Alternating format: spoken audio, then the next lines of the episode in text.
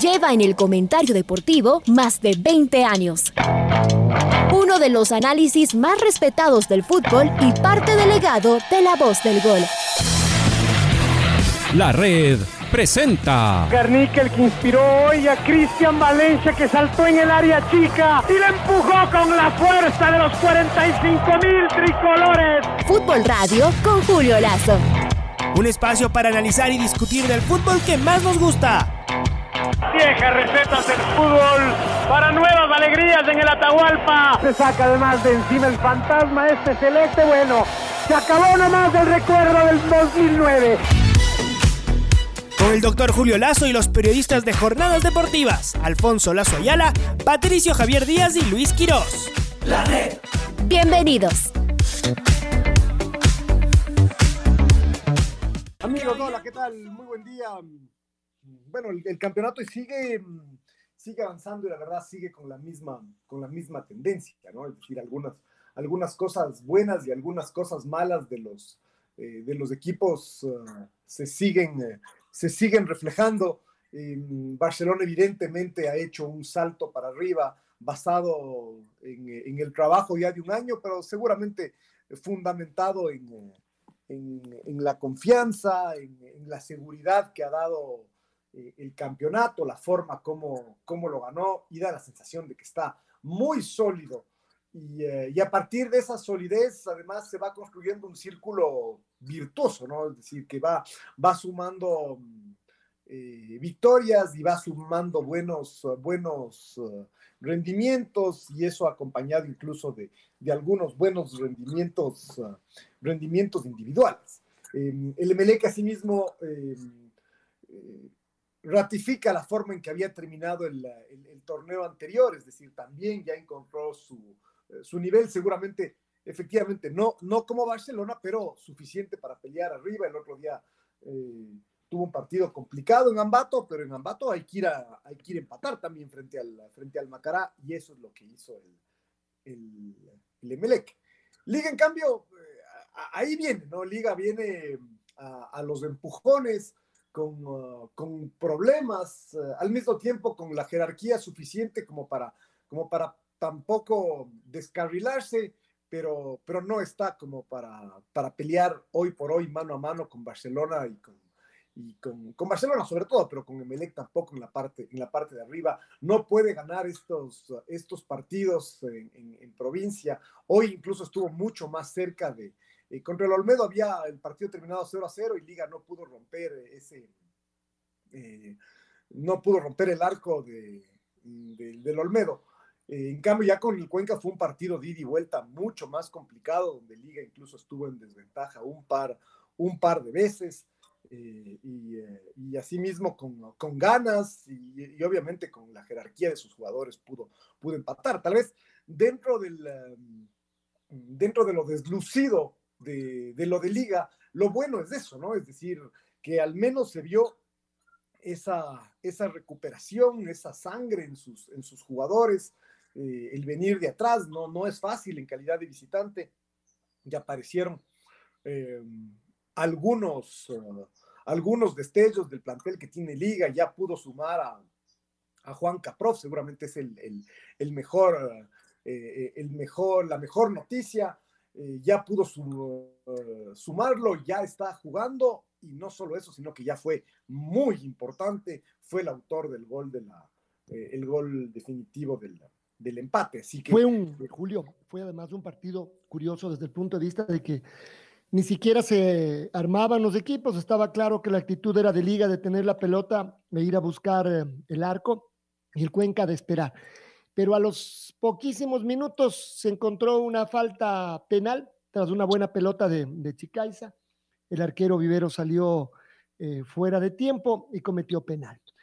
Y a partir de ahí bueno, el Cuenca ya no quiso cruzar la mitad de la cancha y ese primer tiempo fue muy malo de, liga, es decir, meterse en estas defensas es todo un reto, lo vemos a nivel casi mundial, unos equipos que aguantan y los otros que tienen que intentar y ahí es donde tienen que sacar la, diferencia eh, y, no, y no pudo. En el segundo tiempo es como que logró encontrar algo más de espacios y hasta que finalmente empató, pero se volvió a producir un tema curiosísimo El Cuenca con el empate igual estaba tranquilo, pero de repente, unos poquitos minutos después, uno de los muchachos, uno de los volantes, Arce, encuentra la pelota en el círculo central y decide que el arquero de liga estaba salido y le pega. Y la verdad es que le pegó muy bien, porque la pelota se le clavaba a las espaldas de, de Viver.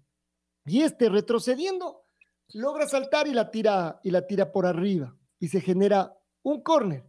Y por primera vez en todo el partido, el Cuenca mete a cinco jugadores eh, a ver qué pasa. Y pasa que tuvo un poco de suerte y se producen cuatro rebotes y se marca el gol. Aunque lo duro del gol fue que quien lo hizo ya le habían sacado amarilla por una entrada fuerte y se sacó la camiseta en el festejo enloquecido y lo echaron. Si con 11 el Cuenca estaba encerrado, imaginemos con 10. Entonces, a partir de ahí, otra vez, liga y, era como para eh, ya quedarse sentado. Y sin embargo, logró levantar, hizo el gol y después eh, a punto estuvo de marcar un, un tercero con un Cuenca que le pegaba de punta y para arriba. Pero sí hay varias individualidades que no funcionan en, liga y tal vez eso sigue siendo lo más, lo más preocupante y claro, ahora de cara al partido con Barcelona, ¿será que aquí encuentran esa motivación, ese clic para recuperar eh, el fútbol que, que, han dejado en el, en el camino y que les sigue pasando factura de aquella final? Este no es un partido comparable desde el punto de vista de lo que se juega, pero es el mismo rival. Y revanchas hay todos los, los domingos, otra vez. No es equiparable, pero por supuesto que necesita un resultado importante, Liga, para tratar de, de recuperar confianza, que me parece es que decir, es lo, lo, lo, que pasa es que, claro, no es comparable porque no es una final, pero desde la trascendencia es muy trascendente. Es decir, ¿qué pasa si Liga pierde el domingo? Eh, me parece que, eh, que, el, que, el, tema es lo suficientemente eh, grave como para ponerlo encima de la mesa. Será un, uh, un antes y un después. La presión crece, Julio, para, la presión crece. Para Pablo Repeto. Claro, para Pablo Repeto y la dirigencia crece en este momento. Como usted dijo la anterior vez y compartimos, lo único que le sirve a Liga es ser campeón. Sé que es un partido más, pero la presión es intensa claro, para Pablo Repeto. Poco que ganar y muchísimo que perder. Es, eh, es decir, ganándole a Barcelona, los hinchas de Liga tampoco es que van a estar contentos, van a decir, ah, ya, era lo mínimo que podían hacer. Y, uh, y, los hinchas de Barcelona, en cambio, dirán, sí, pero hay que ganar las finales, no, no un partido en la quinta, en la quinta fecha.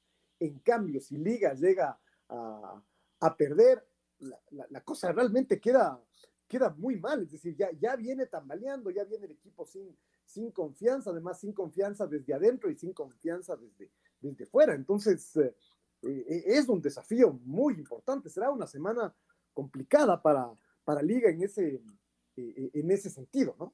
Eh, además, ni siquiera, ni siquiera empieza todavía la Copa Libertadores como para, como para entretenerse ahí. No, no, nada que ver.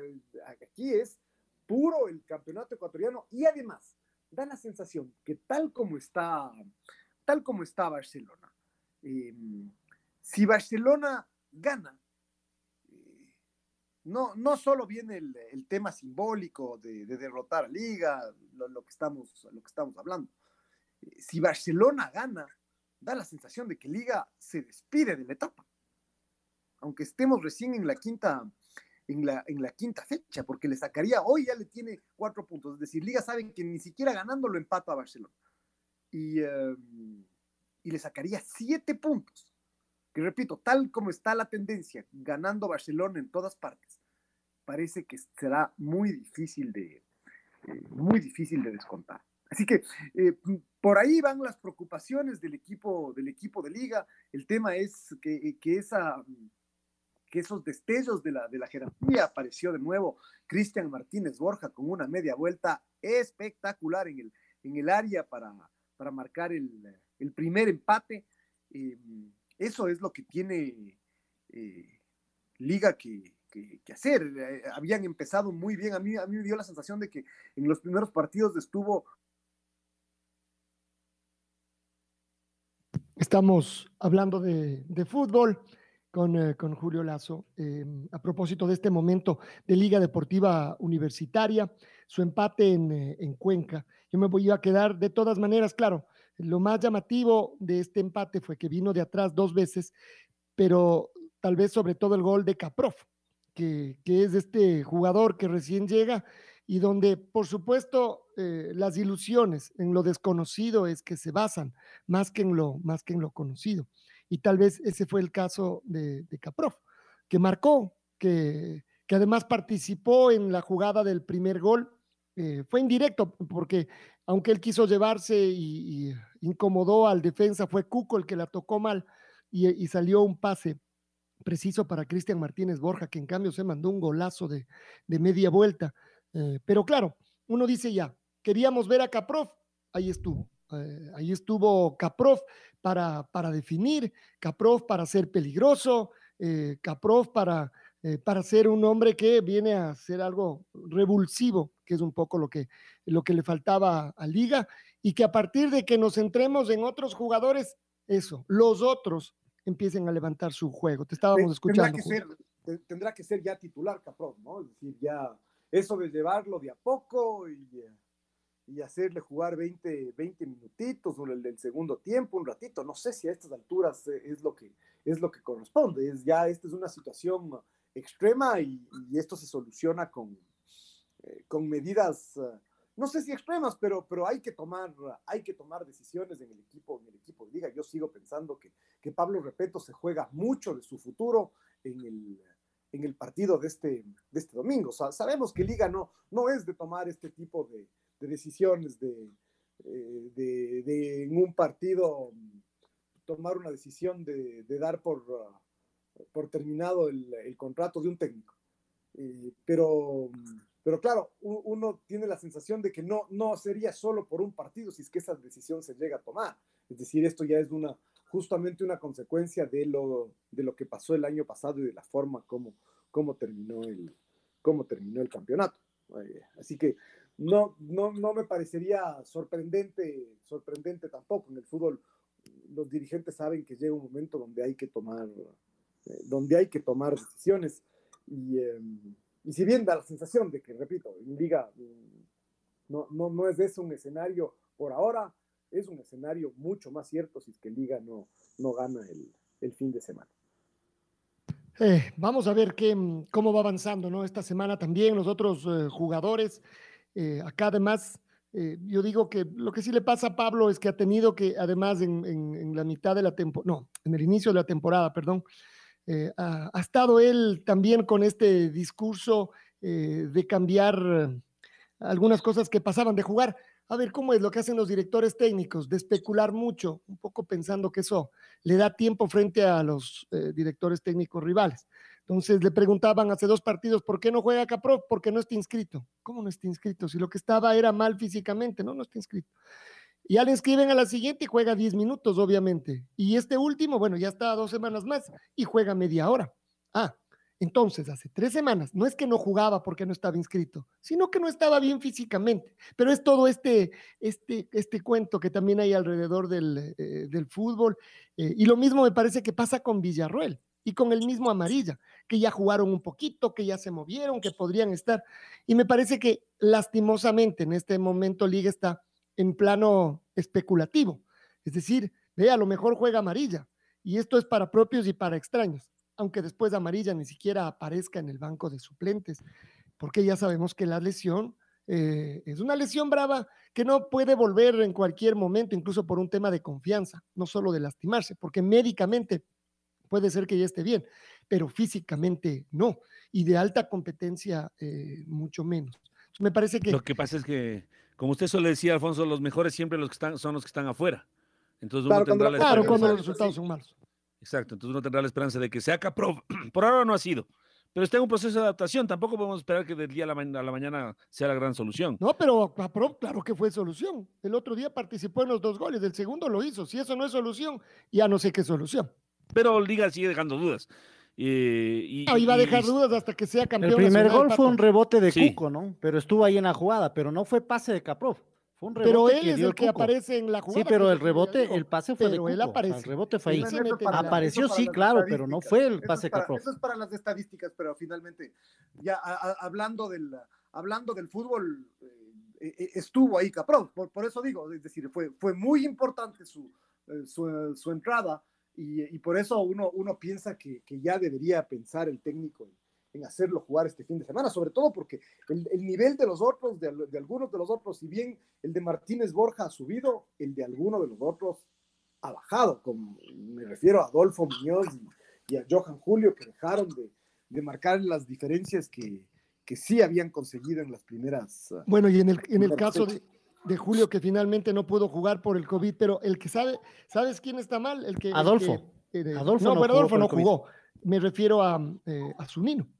Zunino es uno que él ya el año pasado había dado, había logrado cambiar la visión que, que se tenía de él. Pues con las lesiones y todo, hoy le está costando otra vez marcar, marcar diferencia, ¿no? Porque Adolfo, claro, se quedó sin jugar, pues, o sea, el COVID ahora le, le jugó una mala pasada a él y a Liga Deportiva Universitaria. Y a partir de ahí más bien perdió el que uno esperaba que, que se ponga el equipo casi, casi al hombro. Es decir, los cuernos palos, habría que decir, en, en Liga Deportiva Universitaria, ¿no? Bueno, entonces esa, es la tendencia de la que esa es la tendencia de la que hablamos, ¿no? Que, que así como es positiva en Barcelona, en Liga es eh, complicada. Y, y, obviamente, ya sabemos, Liga de todas formas tiene un plantel lo suficientemente, eh, lo suficientemente grande que de todas formas uh, consigue ocho puntos. Es uh, la, la, media inglesa perfecta de Liga que hoy por hoy termina siendo completamente insuficiente, ¿no? ¿Quién, eh, ¿quién diría? Y, eh, y, eso además lleva a pensar, ya, ya viéndolo ya no desde la perspectiva de un equipo en particular, sino desde la, desde la perspectiva del, del, campeonato. Eso lleva a pensar que eh, se están marcando diferencias, uh, eh, diferencias grandes en el campeonato, ¿no? Es decir, no, no habrá... Eh, no habrá una gran pelea entre varios equipos opcionados, da la sensación de que, de que la pelea será entre poquitos, uh, entre poquitos equipos. Eh, la, la, mitad de la, de la tabla seguramente eh, estará nutrida de, de, de, equipos, pero muy lejos de aspirar al, a, a, los primeros lugares, muy lejos de aspirar a la, a, la punta. Eh, después se jugó, en el, se jugó en el sur un partido que era que era muy importante justamente por eso, porque me da la sensación de que los equipos que, mm, que están en el, en el siguiente pelotón, conceptualmente, en el siguiente pelotón me refiero a estos, a estos, tres, a estos tres primeros que suman mucho. Eh, da la sensación que el Aucas, el Independiente y la Católica son, uh, son los más opcionados en ese pelotón y, se pueden sumar seguramente algunos, algunos otros como el, como el Macará, como el Delfín, eventualmente el Guayaquil, el Guayaquil City. Y jugaban por eso un partido entre rivales directos, entre el Aucas y el, y el, y el Independiente. Y, eh, y, ahí sacó, sacó ventaja el, Independiente, una, una ventaja que, que, en algún momento el Aucas, uh, el Aucas se la regaló y que después del Independiente le devolvió, le devolvió los favores, es decir, la misma fragilidad defensiva que, que mostró el Aucas en, eh, en, un momento del partido o en grandes momentos del partido, la, mostró también el Independiente al final. Tal vez la gran, la gran diferencia es que el Independiente eh, había, había superado claramente en el, en el juego eh, en el juego al Aucas y al final casi le, a pesar de, de, de, eso, casi le empatan el, casi le empatan el partido. Para el Independiente fue positivo porque además no solo le ganó a este rival directo, sino que eh, después del flojo comienzo, ya ganó dos partidos seguidos y un poco sacó la cabeza del agua y ya, y ya está eh, en, en, el lugar de la tabla donde uno dice que debería, que debería estar, seguramente pensando, pensando en más. Y eso que, eh, que tiene partido de la Copa Libertadores de esta semana y eso que seguramente se guardó a algunos, a algunos jugadores. Uno mm, se quedó con la sensación de que, por un lado, y esto es paradójico, eh, por un lado, el Independiente hizo muchos, uh, hizo cambios en algún momento, además hizo todos los cambios uh, a la vez prácticamente. Y, vaya el nivel de cambios que hizo el, Independiente, ¿no? Es decir, eh, entraron eh, Farabelli, eh, Ortiz, eh, Pellerano para jugar la parte final. Y uno dice, wow, qué, qué buenos cambios del Independiente. Y comparándolos además con los que, con los que puede llegar a ser el, el, el Aucas pero curiosamente, como digo, eh, hizo esos cambios y ahí es donde el equipo del Valle se fue para abajo. Seguramente por, por esto, porque se generó esta, esta confianza de que, de que el 4-1 ya garantizaba el, el, partido y al final casi, casi, no, casi no pasa. También, también, Julio, solo una, una reflexión del Independiente. Una de las cosas que ocurre es que, claro, pone a, otros chicos, a estas caras nuevas, eh, y que rápidamente, como el caso de Pedro Vite, a uno nos da la sensación de que ya casi, casi empieza a ser un jugador probado y uno dice, no, si estaba jugando un juvenil que jugó su cuarto partido en primera división y que marcó su segundo gol. Eh, y claro, el rato que le reemplazan a él, digamos que él saliera y entrara, y entrara Farabelli, uno dice, eh, ya lo que tenía dentro era bueno y lo, que, y lo que entra todavía puede ser mejor. Pero claro, de esta sensación de estos jugadores jóvenes absolutamente desconocidos y que en un ratito los estamos conociendo, es decir, la firma del Independiente del Valle. Lo curioso fue que el Independiente se cayó, por decirlo así, cuando entraron los de experiencia. Eso estamos no, diciendo. Sí, sí, exacto. Y, no sé si realmente, tal como dice Julio, medio como un regalo, por decirlo así. Y alrededor de una actitud un poco, no sé si medio sobradora, un poco comenzaron a, como dicen en el sur del continente, un poco a cancherearle a Laucas. El un gol llega así, ¿no? De querer salir tocando, de querer hacer eh, eh, justo eso, eh, cancherear un poquito. Bueno, Johnny Quiñones robó una pelota y marcó un, lindo gol además. Eh, porque después la distancia, en algún momento la distancia que Independiente sacó de, sobre Aucas, un poco se, estaba justificando en, la cancha, y más bien ese, ese recorte de la, mm, de la, del, en el marcador, tal vez no fue en realidad una reacción así fuerte del Aucas, porque Julio, además de los goles, este, a Laucas le costó meterse, ¿no? permanentemente cayó en la trampa del offside. Eh, el Independiente hizo un muy buen trabajo defensivo en general. Y como decía el profesor Paiva, fueron más bien errores individuales, ¿no? Errores así muy, muy puntuales los que permitieron que Laucas marque tres goles. Bueno, el tema es que la, a, Laucas um, la, la, forma de jugar y la, y la poca consistencia, sobre todo defensiva, ¿no? Porque eh, esta vez el Independiente lo maniató al Aucas, dio la sensación, pero aún así el Aucas, una vez más, creó muchísimas situaciones de gol, anotó tres goles, uno dice, ya, o sea, si, anotó tres goles es porque, porque, o sea, con tres goles, yo, yo vengo sosteniendo esto, con dos, tres goles uno tiene que ganar el 95% de los partidos que, que uno juega, pero en el Aucas eso no está, no está garantizado. Y aún así desperdició varias ocasiones de gol. En el primer tiempo, dos clarísimas, una de, una de Tapiero y otra de, la Tuca, de la Tuca Ordóñez. Y en el segundo tiempo, incluso cuando el partido ya estaba 4-3, el que se pierde el, el empate es, um, es Janus, uh, Janus Vivar. Pero, pero claro, e, e, el Aucas lo que, lo, lo que no pudo darle la vuelta a su técnico es cómo hacer para que dejen de verle los números a los, a los volantes rivales, eh, sus defensas y sus, uh, y, sus mediocampistas de marca. Increíble, siempre están a contrapié eh, y, hacen, por ejemplo, a un jugador como Tapiero, que en el técnico se lo veía tan, tan sólido, tan dueño del medio campo, en el AUCA se lo ve absolutamente... Eh, desguarnecido, ¿no? Porque, porque no tiene quien lo secunde y tiene que correr como loco y siempre queda ah, en desventaja, siempre le hacen superioridad, superioridad numérica. Ah, comete dos penales, el, segundo sobre todo, que es muy ingenuo, el lateral, el lateral Bioti. Pero en realidad, una vez más, ¿por qué los comete? Porque le ganan las espaldas. Y, entonces el Aucas siempre queda a, a contrapierna. Ahí, ahí mal, mal armado el, el equipo por, por Tempesta. Además, de esta vez sí, él era el responsable. El año pasado, ya, además hemos analizado esto varias veces, ya tenía este problema defensivo y este año supuestamente contrató los jugadores para eso. Pero resulta que no necesariamente eh, consigue los jugadores para eso porque ni, em, ni el zaguero Pizorno, ni el volante Tapiero son lo suficientemente rápidos como para un, ah, para un esquema donde quedan tantos espacios abiertos para el, para el rival.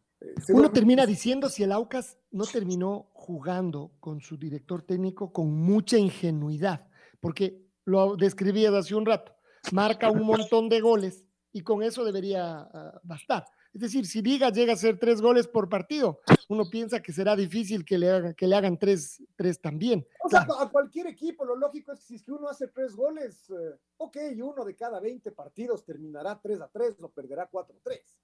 Pero, pero no todos los fines de semana. El Aucas eh, ha marcado, ha marcado 10, eh, ha marcado 10 goles, ¿no? el Aucas, en ese sentido, solo solo tiene menos goles que, el Barcelona, que tiene 11 y que ha ganado todos sus, todos sus partidos. Pero ¿y no será consecuencia de eso mismo? Generas mucho porque sueltas a mucha gente y sí, marcas goles, pero, eso en cambio te pone atrás muy mal. otro sería no generar tanto y que no te hagan tantos goles. Y el problema es tal vez diferente hasta de vistosidad, si uno quiere.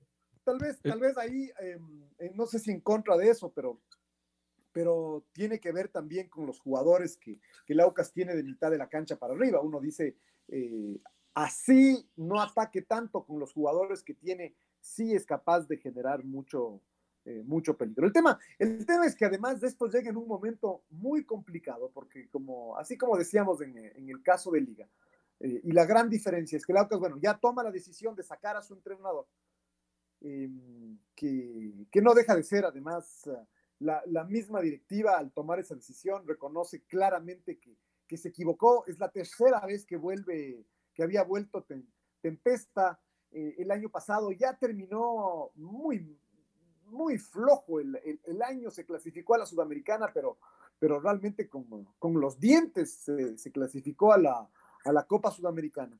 Lo ratificaron, armaron el equipo supuestamente que él, eh, que él pidió. Em, y eh, ya toman esta decisión en la cuarta, en la cuarta fecha. Es decir, esto, esto en el fútbol puede, puede pasar. Pero el problema es que el Aucas debuta el jueves en la Copa, en la Copa Sudamericana. Es decir, uno de los objetivos del año para el Aucas eh, es eh, el torneo internacional y uno dice dar esa, dar esa ventaja. Qué, qué difícil, y además jugar la Copa Sudamericana y, paralelamente seguir sufriendo en el Campeonato Nacional. El Aucas tiene que ir a jugar el domingo a mediodía en Manta, nada más y nada menos. Esa, esa es la forma de donde el Aucas irá a encontrar su, eh, su redención. Así que muy, eh, muy complicado queda, queda el Aucas después de la, eh, de, la, de la derrota. se había armado un equipo que generó mucha ilusión. Queda claro que el equipo Em, está, no, no, sé si decirlo descompensado, pero, pero para la forma de jugar del técnico no tiene los, uh, los jugadores de defensa adecuados. Me parece que en el plantel además hace falta un volante de marca más de, eh, de jerarquía. Eso mm, seguro, porque va, va, a venir un nuevo técnico que juegue un poco, de manera un poco más, uh, más ortodoxa y lo que va a querer es poner a dos, a dos volantes de marca y no va a tener a quien a quién poner que no sea recurrir al juvenil Marcos Olmedo. Eh, entonces, eh, eh, ahí el Aucas ya tiene un problema. Y después, uno ve la, nómina de cada uno de los partidos y el Aucas tiene problemas para, para, completar su banca de suplentes. En la banca del Aucas había tres jugadores menos de los que tenía el Independiente. Claramente el Aucas tiene un problema de, plantilla, ya en, términos... Ah, ya no cualitativos, sino cuantitativos. Su plantilla es muy, muy justa, muy limitada, ha tenido mala suerte con los, uh, con los zagueros centrales, y eso que ahí por, creo que no, no está tan mal, pero ya ha perdido a dos zagueros centrales en esta primera parte del, eh, del año. Esta es la tercera pareja con la que juega con la que juega Pizorno fue Gustavo, Gustavo Vallecilla, con el problema de que Gustavo Vallecilla juega con perfil zurdo, pero Pizorno también. Entonces Vallecilla tenía que jugar con el perfil, con el perfil cambiado por la derecha. Eh, así que no, no, muchos, uh, muchos problemas para el Aucas. Uh, al, final, incluso me parece que eh, estos dos goles que hizo Johnny, Johnny Quiñones le terminaron dando eh, la sensación de, de equilibrio a, un partido que no, que no lo tuvo, que el Independiente debió haber ganado con, con más, uh, con más comodidad. Eh, y, y, eso incluso daba la sensación de que el 4-1 eh, era, era lapidario para, para, para, el Aucas y seguramente para su entrenador. Daba la sensación que con el 4-3 ya, ya no necesariamente, pero al final sí le termina, le termina costando el puesto. Eh, ah, otro, otro problema con el Aucas es esto de los penales, cinco penales en contra en los últimos partidos, pero repito, para mí no es una coincidencia, esto tiene que ver mucho con la forma de jugar y con la forma que, que le invaden al, el, área al equipo del Aucas. Y, uh, y, como en, el fútbol se cumple esto de que eh, tras cuernos, tras cuernos palos. Eh, encima ya salió expulsado Frascarelli hace dos partidos, estaba tapando el chico, el chico Lara, que más bien no, no, no se lo veía, no se lo veía mal, y se lesiona el chico Lara y tiene que entrar el tercer arquero. Es muy inusual que un arquero, que el tercer arquero de un, de un equipo pueda, eh, pueda tener el chance de, de, jugar, y claro, entró, entró muy nervioso. No, no, no sé si los goles son responsabilidad de los dos que le, le hicieron el tiro libre, tal vez, tal vez un poco, pero además estaba muy nervioso y eso tampoco asuma en la, en la confianza de los, de los defensas. No podía sacar. Le, le, quiso sacar con el pie y la pelota fue como que se le quedó enrollada y quedó ahí eh, a, a, 20 metros de su, de, de, su área. Así que bueno, en fin, el Aucas, el Aucas perdió, el Independiente sumó una victoria muy, muy importante. Eh, este es el grupo donde, donde además uno piensa que la, que quien también debería estar es la Universidad Católica y la Universidad Católica no pudo, eh, no pudo ganarle al técnico. Eh, la Católica no, no, está, no está bien, queda, queda claro que, que, lo de la Copa Libertadores a la Católica le está complicando, a esto se le suma la, la ausencia de su entrenador y, este, y, esta forma en que han decidido que que lo siga manejando al equipo Santiago Escobar a control, a control remoto, eso claramente no está, no está funcionando. El que ya se metió arriba en la pelea y eso que no pudo ganar fue el, fue el Macará. El Macará, si es que, si es que le llegaba a ganar el Emelec, eh, alcanzaba la línea del Emelec, es decir, lo hubiera empatado en, en, nueve, en nueve puntos, pero ahí está el, ahí está el Macará, ¿no? Este es del Macará del profe,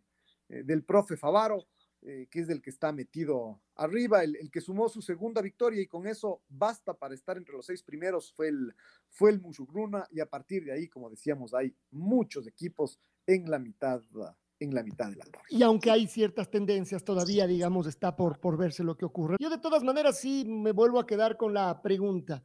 Este es el momento de sacar a un director técnico, eh, el que llegue y ya cada vez está más cerca de, parecería de confirmarse el nombre del reemplazante de Tempesta. Eh, ¿Tendrá la varita mágica? ¿Es un uh, golpe de efecto lo que puede, lo que puede darse? Eh, aquí es donde se descomprime eh, cuando se lo está señalando y comienzan todas las cosas a salir bien. Bueno, la pregunta es, ¿es oportuno sacar un entrenador? Y uno, y uno ahí puede responder, en principio nunca es oportuno sacar un, uh, un entrenador porque eh, el, tomar esa decisión ya implica que hay algo que va, que va mal, hay algo que va muy mal que lleve a esa, a esa decisión, uh, decisión extrema. Eh, hay otros casos donde se espera un, uh, un poco más, eh, donde seguramente son muchos partidos los que, eh, los que donde no, no, se consiguen buenos resultados para tomar la, la decisión, pero la verdad es que eh, eh, me parece que esto va, y no significa que necesariamente esté bien, pero esto, esto va de la mano con el hecho de, de las aspiraciones que tenía, que tenía el Aucas justamente. Como, como tenía aspiraciones eh, muy importantes, si rápidamente uno queda tan lejos de la, de la pelea, yo creo que, que, en base a eso se toma la, la decisión. Además, como, como digo, esto en, el caso del técnico de Aucas no es un técnico que acaba, de, que acaba de llegar y en cuatro fechas fracasa. No, no, este es un técnico, por eso mismo se esperaba mucho más de él, por, por todo lo que conoce el, equipo, por todo el tiempo que ha estado en el, en el equipo. Pero ahí es donde uno dice, ok, se justifica. Pero aquí empato con lo siguiente, y es, eh, a quién contratar, porque hay, hay, muchas veces cuando uno, cuando uno tiene una muy mala campaña y saca el entrenador, como decía Alfonso, que, que descomprime un poco, eh, y, el mero hecho de que, de que el técnico se vaya eh, ya significa una buena, una buena noticia. Eh, pero en este caso me parece que no, no, no es tan así, y el problema que tiene ahora el Aucas es a quién le van a encargar el, el equipo quién va a dirigir. Y, y, la verdad es que suenan, suenan algunos nombres, pero, pero para mí, por la, por la inmediatez con la que el Aucas necesita resultados por el partido del jueves, porque juega de nuevo el fin, el fin de semana, me parece que sería un error traer a alguien que no conoce el medio. El Aucas tiene que, mm, a estas alturas, contratar un entrenador que conozca el medio, que esté aquí, que, haya estado viendo el campeonato, eh, el, campeonato ecuatoriano, siguiendo, viendo los partidos del Aucas. Traer a alguien de fuera, ahí sí es eh, barajar y empezar de nuevo desde ese punto de vista, tal vez era preferible que se quede, que se quede tempesta unas, unas fechas, uh, unas fechas más, porque es un, es un retroceso. Es, es una opinión, ¿no? Es decir, eh, todo, todo dependerá quién, eh, quién sea el, el, entrenador, pero, pero evidentemente, o sea, como, como digo, la, la, una decisión lleva, lleva a la otra, y si bien uno puede haber tomado una buena decisión sacándolo al entrenador, es, una decisión entendible, si es que la solución no es lo suficientemente práctica y buena, ahí uno se queda con, con la duda si es que es o no lo que puede. Y, y, Julio, lo que puede pasar con algunos jugadores. Usted sabe que cada técnico tiene su, su manera de, de, ver el fútbol, ¿no es cierto? Los jugadores con cuenta. Le pongo un caso extremo, no creo que pase porque realmente que marca diferencia a Víctor Figueroa, pero de repente llega un jugador, un técnico que no le gusta jugar con 10, que le gusta jugar eh, con dos puntas y dos hombres adelante, eh, o que pretende que sus jugadores corran mucho. ¿no? Hay de esos técnicos que prefieren los que corren a los que juegan. Y de repente Víctor Figueroa queda fuera. O, qué sé yo, o, o, a Johnny Quiñones, no le gusta cómo juega Johnny Quiñones y lo guarda en el banco de suplentes y comienza a jugar por ahí algún otro jugador. Es decir, a lo que voy es que este plantel lo armó Tempesta eh, con la idea que tenía. Y una vez que llega un nuevo técnico, vamos a ver qué, cuáles de estos jugadores tendrán una variante y qué otros jugadores intentará conseguir. Recordemos que el Aucas tiene un cupo de extranjeros disponible, ¿no? Así que eso de alguna manera va en favor de, del nuevo lo, entrenador, lo, debe saber qué puede tener. Lo, tiene, Pato? El Aucas es de los equipos que juega con... Ah, no, perdón, perdón, perdón, tiene razón Julio. Llegó Fridisevski, no, yo, yo, estoy equivocado. Mil disculpas. Claro, sí, claro. sí, claro, claro, tiene razón. juega con uh, eh, un, un, par de partidos, los dos, los dos partidos iniciales. El Aucas jugó con siete extranjeros, eh, con la salvedad de que, de que Frascarelli es nacionalizado. Pero, pero el Aucas tiene sus seis, uh, seis extranjeros, uh, seis extranjeros ahí, entonces. A ver, yo, yo digo una cosa, esto es como la discusión de siempre de fútbol y quién tiene la razón y queremos tener la, la razón. Eh, el técnico es un técnico conocido en el Aucas, eh, le ayudó en unos momentos difíciles. El año pasado le hicieron cargo al equipo cuando la cosa venía más o menos, más o menos como ahora, no, no estaba tan bien. Así que le sacaron al técnico anterior y con este aguantaron. Este siempre dijo que lo que querían era clasificar a un torneo internacional, así que cumplió finalmente lo que buscaban, aunque todo el resto decía, no, pero la Copa Libertadores por lo menos, y en algún momento al principio de la segunda etapa y pelear la etapa. Eh, pero después estaba, pero a él le tocó un equipo que ya estaba armado, eh, ya no pudo, estaba descompensado, ya no pudo tocar nada. Y entonces armó el equipo y quedó todo bien. Dura cuatro fechas. Entonces uno dice, qué frágil que es todo esto que parece, eh, parecen ser las razones. Es decir, las razones eran que él no armó y que ahora sí ya tiene para su estilo de juego y resulta que no. Y lo que se decide es que hay que separarle eh, a la cuarta fecha. Además, siendo el equipo más goleador, también el más goleado, es decir, eh, en los dos rubros está en el un lado y en el, y en el, y en el otro. Entonces, que venga el técnico, que venga, va a ser igual un arbur, que conozca, que no conozca, que juegue de esta manera, de la otra. Es una apuesta, la verdad es que. Ah, obviamente que es una apuesta. Claro, apuesta, claro, pura y dura. Es una apuesta. No, además esto, esto de todas formas desnuda una, una vez más el, la fragilidad del proyecto, del proyecto del AUCAS y su, y su directiva, ¿no? Eh, parecía que eh, esta fragilidad eh, de alguna forma para este año se veía compensada por el equipo que se armó y resulta que, eh, que el equipo no consigue resultados y entonces eh, la fortaleza que iba más bien por el lado de la, de la esperanza, no por el lado de los resultados, se, se desvanece. Y, y, claro, ya, ya sabemos cómo estamos en, en, esta época donde la hinchada no está cerca, Pero la hinchada aquí sí, hay que escucharla por redes sociales y la, y, la de Laucas, que seguramente hace mucho menos bulla que la de Liga, evidentemente tiene un tema contra su, contra su directiva que no atina a, tomar decisiones correctas y a darle efectivamente eh, este hálito de eh, solidez a su, a, su proyecto. Siempre está como en el como en el en el límite. Eh, esta vez se clasificó a la Copa Sudamericana, pero dando la sensación de que, de que estaba para, para mucho más, se clasificó en, en, octavo lugar, pero al menos se clasificó. Y ahora, además del el técnico que el año pasado había pecado de poco, de poco ambicioso, este año el, el mismo, el mismo técnico se...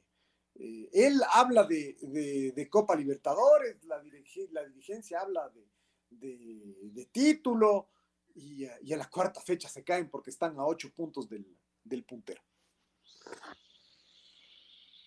Pero sí, no, no, no hay duda que es un tema Veremos a la larga, eh, todo como en el fútbol suele pasar, ¿no? Veremos los resultados que, que dictan, si es que fue una buena idea o no la salida del técnico. El Aucas juega el jueves la Copa Sudamericana, el primer partido de Copa Sudamericana, y enseguida comienza la, eh, o, vuelve a la, competencia nacional. Entonces, es realmente un momento delicado para la Sociedad Deportiva Aucas, que tiene esta, esta, esta situación, ¿no? Ha salido su técnico Darío Tempesta. Mientras tanto, mi estimado Julio, en Universidad Católica, ya lo decíamos, ¿no? No se encuentra el, no se encuentra el camino. La Chato y también juega Copa Libertadores. Se, se, está desplazando justamente en este momento a Asunción del Paraguay. Y Universidad Católica el otro día ya jugó con menos jugadores suplentes. Eh, puso un equipo más parecido al, entre comillas, titular. Eh, tal vez los tres delanteros eran los, los hombres que, que, variaban, ¿no? En vez de, en vez de Tevez estaba Farías, en vez de Chalá estuvo eh, Jama y en vez de Alzugaray Valencia. pero después también ingresaron ellos y la verdad es que el equipo mm, da muestras de, no reaccionar. hay, hay, algo que le está pasando a la Católica, además, con esta, esta rotación supuesta que, que, hace. Eh, y es que eh, en un momento donde, donde de lo que se trata es de ir encontrando el equipo, ir encontrando el funcionamiento, uno, uno puede comparar con, con Barcelona, por ejemplo, que, que da la sensación que ha encontrado el equipo, que ha encontrado el funcionamiento, que tiene buenos rendimientos uh, individuales. Eh, a partir de ir repitiendo su, su, equipo, Claro, da la sensación de que la Católica ya ha jugado mucho, pero como juega Copa Libertadores con todo lo que esto implica desde lo apretado del, del calendario y, los viajes, justamente eso no ha conseguido, es decir, no, no ha conseguido armar un equipo que pueda llegar a tener continuidad. Y el equipo que, que supuestamente es del titular, el otro día eh, cayó derrotado con el golpe, que eso, que eso significa que tampoco, que tampoco ayuda. Entonces, vamos a ver cómo, cómo logra un poco reaccionar, porque es un equipo que por, ganas no falta. Si uno ve que el equipo pone, corre, pero hay llamativos malos momentos eh, personales. Y después hay una cosa parecida a lo que le pasa a Liga, una falta de confianza. Los pocas veces que se encara se pierde, pero eso cuando se encara, después normalmente lo que tiene la Católica es la pelota, rota el balón, le falta profundidad, le falta presencia en el área. Tevez, además, eh, no es el delantero que se mostró en Macará y Eder Farías por ahora, al menos en los, momentos, en los, partidos que ya son algunos, que le ha tocado disputar algunos minutos, nos vamos dando cuenta de que seguramente no es un delantero que participa mucho en juego y que es un hombre que, al que más bien hay que entregar la pelota en el área, pero eso no lo genera Universidad Católica, ¿no? Entonces tiene, tiene posesión, tiene entrega, tiene sacrificio el equipo, todo lo que usted quiera, somete a su rival eh, desde el punto de vista de tener la pelota, pero es, una, es un sometimiento mm, eh, inofensivo, digamos, ¿no? Y casi inofensivo. Eh, si uno cuenta las posibilidades de gol que tuvo Universidad Católica el otro día, fueron, fueron algunas en relación con un técnico universitario que vino a encerrarse, pero lejos está de ese nivel de un equipo eh, tan ofensivo como, como el que pretende ser el profesor Escobar. Y obviamente después hay acciones en las que sus delanteros se pierden las pocas. Al Sugaray, que está eh, realmente en un nivel pobrísimo ¿no? en relación a lo que le conocimos el otro día. Falló un penal y después se comió eh, el penal iba a ser el 1 a 1. Luego él hizo el, gol del empate.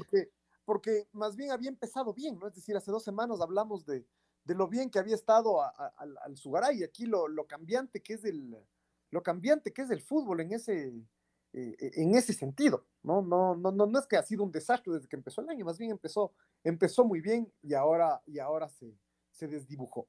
Y eso que de todas formas, él fue el que hizo el gol, ¿no? Es decir. Sí. Falló el penal, hizo el gol y después, cuando eh, se generó un contragolpe, un córner que cobra el técnico universitario, sale rapidísimo la gente católica y se genera un tremendo contragolpe, recibe después de que José Carabalí hizo, hizo perfecto contragolpe, ¿no? Aguantó, aguantó, aguantó, aguantó hasta que lo, lo vio solo entrar por la derecha, tenga el pase y al Sugaray falla la opción de gol, solo mano a mano con el portero Chávez y se pierde la, la, opción de, de, haber ganado el partido. Un partido que yo creo que Católica merecía ganarlo, pese a que no, es, no brilló, no hizo una, un partido fabuloso, ni, ni, mucho menos, pero sí, ante un técnico que estuvo encerrado, se, eh, lo, lo, merecía ganar. Vamos a ver qué presenta el día miércoles Universidad Católica en Asunción. Uno dice, la Católica, jugando bien, jugando a, a su nivel, tiene alguna posibilidad, aunque fuese mínima, pero alguna posibilidad podríamos decirlo. Bueno, jugando bien este equipo es posible que, haga alguna sorpresita. Pero jugando como está, este, nos desesperanzamos. O sea, dice, jugando así, ni con el técnico ni con el Libertad.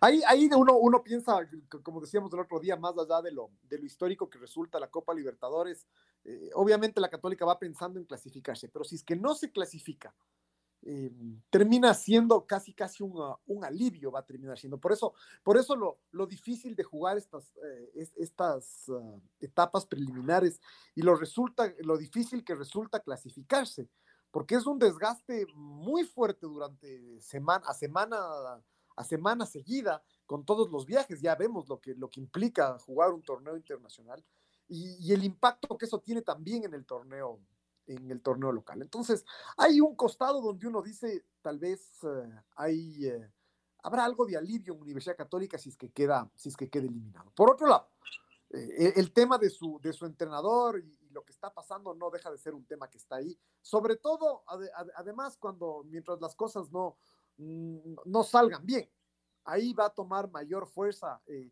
este tema. A mí, a mí me parece que evidentemente lo que hace la católica es... Uh, es lo correcto desde el punto de vista humano, pero incluso desde el punto de vista humano tal vez lo más práctico sería eh, decir que eh, el técnico Santiago Escobar lo van a, lo van a esperar, que él se dedique a, obviamente a su, a su tratamiento y que queda el, el cuerpo técnico, eh, su, el mismo cuerpo técnico de Santiago Escobar completamente empoderado acá, que da la sensación que eso es lo que no, lo que no, lo que no tiene y, evidentemente no está dando resultados la, la, la, figura. Es decir, que el asistente técnico tome él las decisiones ya, no, no, no espere algo como podemos decir a control remoto, Julio, que esté manejando desde Colombia, sino que el, el asistente técnico él decida y él planifique cómo serán los partidos, algo así, hasta que se recupere el profesor Santiago Escobar para no tener esos inconvenientes, tal vez de, de, de estar por Zoom o, o, por videollamada, no, sino que, y que el técnico, el, el profesor Santiago Escobar, se dedique 100% a su recuperación. Tranquilo, sé que debe ser difícil, ¿no? gente que es obsesionada con su trabajo, no le gusta a veces que otro le dé haciendo o que le ayude, sino que él toma las decisiones. Sin embargo, yo creo que ahí sí tendrían que poner en una balanza la Universidad Católica qué es lo que está haciendo. Complicado, es, eh, complicado es. Sí, es un tema bravo desde el punto de vista humano, sobre todo, ¿no? O sea, eh, sí, a lo mejor eso es, lo, es, es, fácil pensarlo y decirlo, y mucho más difícil ponerlo. Yo quisiera saber cómo, qué, qué, qué, tipo de valentía hay que tener para decirle, profe, quédese nomás en la casa. ¿no? Ya le esperamos en mayo. O sea, es un tema, es un tema bravo. Yo insisto en claro, lo que decía es el un otro tema día. bravo, bravo, bravísimo, Pato, porque eso sí. reitero, hay gente que no le gusta que le digan cómo hacer sus cosas, porque Pero, son obsesionados con el trabajo. Pero además, suponiendo que fuese este el mayor problema de Católica. A, mí, a ver, es cierto que los técnicos tienen gran injerencia, ¿no es cierto? Para bien y para mal. Lo hemos acá manifestado. Miren, lo que acaba de pasar por Tempesta, en ese caso para mal, ¿no es cierto? Eh, como un técnico termina rompiéndose todo por, por su lado. Pero, por ejemplo, el hecho de que el Pollo López, que es un gran jugador, cruce muchas menos veces la mitad de la cancha como cruzaba antes y que cuando cruce sus centros sean mucho menos efectivos, o que Juan Manuel Tevez se encuentre con una pelota frente al arco y no pueda definir, o que Lisandro Alzugaray no pueda eh, ejecutar un penal y transformarlo en gol, o que no pueda concluir la acción de, de contragolpe solo en un mano a mano marcando el, el tanto, o que, mm, eh, qué sé yo, Guillermo de los Santos, Uber Mosquera cometa un error defensivo que eh, permita un gol del, del equipo rival. ¿Qué cul- eh, ahí, es, ahí es como uno cuando uno dice, eso no puede hacer el entrenador. O sea, el entrenador no le enseña a patear al No, no, y eso así no esté presente el entrenador ahí en la, en la banca de suplentes, que ha pasado. Exactamente. Exactamente. Entonces, Pero, pero no sé si llegará el momento, Pato. Usted sabe que para, para el tema de estas enfermedades así co- complicadas, a veces llegan los médicos y le dicen, hey, necesito que estés tranquilo y que me ayudes. O sea, no, no, no te necesito estresado. Por el tema de la salud de. Por de el tema de la Santiago, salud de acuerdo. Santiago Escobar. Llegará tal vez, digo yo, el- que el médico le digo, hey, tienes que parar. O la otra es, necesito que te actives porque te estás deprimiendo. Es que hay varios. Claro, es que ahí, ahí da- dependerá. O, tendrás que parar unos 15 días, olvídate de que- eso y después regresas. desde ese punto de vista es un poco delicado opinar y dar una, una- una- un criterio porque no estamos en el día a día y los médicos son los que tienen la palabra. Uno, puede intuir, ¿no? Decir, no, sabe que sería mejor que se quede. Sí, a lo mejor, mejor no.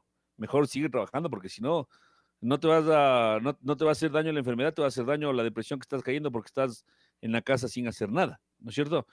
Eh, y a mí, a mí me cuesta hablar desde ese punto de vista porque, por, por el desconocimiento. Pero yo voy a la parte futbolística. Y, no- y no digo, y no con esto digo que esté bien o que esté mal lo de Santiago Escobar. Yo voy a la parte futbolística. ¿Quién En decide los primera, en primera instancia, para mí, a nuestro gusto, en primera instancia, el mal momento por el que atraviesa Católica es por los flojos momentos individuales que tiene el equipo. A partir de ahí, si uno dice, bueno, están jugando bien, pero de repente hace un cambio o mete al jugador incorrecto o, el, o- o el esquema de juego termina pasando lo que pasaba con Tempeste, uno dice, bueno, ahí sí es un tema de planteamiento, es un tema de... Pero antes de llegar a eso, yo voy a que los jugadores de Universidad Católica están en un... Porque la idea de juego, usted se ha fijado, Lucho, es parecida. De- Sí, de lo que, la- a lo que voy, Pato, es quién decide los cambios. Los cambios van, no creo yo, planificado desde la charla técnica con el asistente técnico, ¿no? Decirle, verás, si pasa esto, tú haces lo otro, o estoy inventándome, o Santiago Escobar le dice, yo doy la charla técnica y el encargado del partido eres tú. O Santiago Escobar está viendo y en el entretiempo le llama, ¿sabes qué? Haz esto, haz esto. Yo creo que ahí estoy de acuerdo también con ustedes. O sea, yo sé que tendrá que dirigir, pero a veces el que está más cerca es el asistente técnico, Pato, y decirle, bueno, yo voy a tomar la decisión, pues yo lo estoy viendo acá. Yo no, sé, por control remoto. no sé cómo funciona en Universidad Católica. No, vamos a averiguar en todo caso. Em, sabemos que hay una presencia importante de Santiago Escobar. Eso sí es cierto. Pero cuando usted me pregunta quién hace los cambios, no le podría responder. ¿Quién da la charla técnica? ¿Cómo se planifica el partido? Uno entiende que en la previa hay mucha injerencia de Santiago Escobar. En el, ya en el partido no sé. Pero yo insisto, con o sin Santiago Escobar, Alzugaray hace ese gol en el mano a mano y Católica gana 2 a 1. Y se acabó. No, nadie puede asegurar, nadie puede asegurar nada. O ¿Cómo sea, no? todo relativo. Pero si es en el último minuto, pues Lucho. Eh, pero todo, todo relativo, pues, Pato. Eso ya, o sea, eh, na- na- na- nadie puede decir, o sea, nadie, nadie, nadie podrá saber qué es lo que pudo pasar o no pudo pasar en algo así. No, pero yo le digo, le estoy diciendo a Lucho, como la forma en la que estaba jugando el técnico universitario y la forma en la que estaba universi- jugando Universidad Católica, al minuto 92, un contragolpe, solo mano a mano al Sugaray, hace el gol y se gana el partido 2 a 1. ¿Cómo sin el técnico Santiago Escobar? Eh, ¿Qué pasaba si es que se hacía el gol, el gol del el, el- el penal de Alzugaray? Yo le pongo a Alzugaray esta oportunidad porque eh, fue el protagonista, fue héroe, y, villano el, otro día, hizo el gol también, hay que decirlo, ¿no? No, sí, también hizo el gol. El, el gol que del empate, una de las pocas acciones colectivas que le hemos visto a Universidad Católica gestionar bien y que termina además, porque fue un lindo gol, fue una linda tejida con el último centro de Chalá para que Alzugaray entre y la, y la, y la clave al fondo. Eh, no, se, no se vio muchas de esas jugadas del otro día en Universidad. Y uno dice, y de todas maneras Católica fue, insistió, estuvo cerca, pero no, eh, no es efectivo. No es un equipo que genere demasiado peligro, el técnico se encerró. E- Eso también se ha ganado en la Universidad Católica, eso habría que verle casi casi como un, eh, como un reconocimiento al fútbol de Católica. Los equipos que llegan acá, el Libertad y el técnico universitario, que además tuvieron uniformes parecidos, de rojo y completo los dos, vinieron a encerrarse en la Universidad Católica. Saben que Universidad Católica es muy peligroso en ataque, o que podría llegar a serlo. No lo está haciendo. Em, vamos a ver, ojalá eh, los niveles individuales se, se reencuentren, porque si no, yo insisto, con Santiago Escobar o sin Santiago Escobar, o con Santiago Escobar en la charla técnica o sin en la charla técnica, mientras los que tengan que hacer los goles, no, los que tengan que encarar y no saquen ventaja, los que tengan que dar el último pase no lo logren, yo creo que la, parte de la estratégica y, incluso los movimientos dentro de la cancha, los cambios que se puedan hacer, son secundarios, secundarios, sin duda. La red presentó Full Radio. Un momento donde el análisis deportivo es protagonista junto a Julio Lazo y los periodistas de la red. Quédate conectado con nosotros en las redes de la red. Síguenos como arroba la red Ecuador y no te pierdas los detalles del deporte minuto a minuto. Escúchanos en vivo en TuneIn y en los 102.1 FM en Quito. ¡Te esperamos!